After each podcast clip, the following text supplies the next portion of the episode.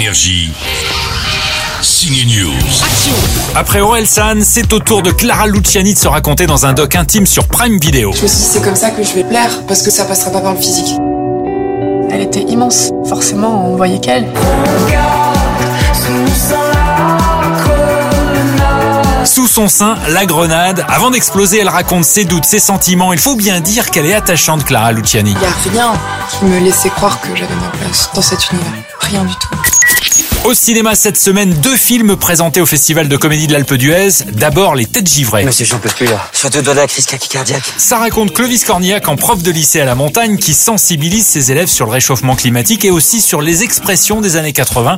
Mais si vous aimez les gags, le roi du cinéma français en la matière est de retour avec la suite d'Alibi.com. Mais si t'as honte, on peut faire un alibi famille. On loue des faux parents comme on a fait pour le fils de Francis Lalanne. Hors de question. Les alibis, c'est terminé. Il faut bien avouer que Fifi Lachaud a le sens du gag. Cette suite d'Alibi.com est encore plus réussie. C'est toujours plein d'autodérision, un peu trash avec les animaux.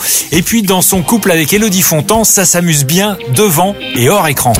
Il y a quand même une scène où Elodie est face à moi, on voit rien, mais où où elle ouvre son haut et je me retrouve devant sa poitrine. C'est-à-dire que moi je m'y attendais pas, donc je m'apprête à tourner le truc, je suis en face d'elle.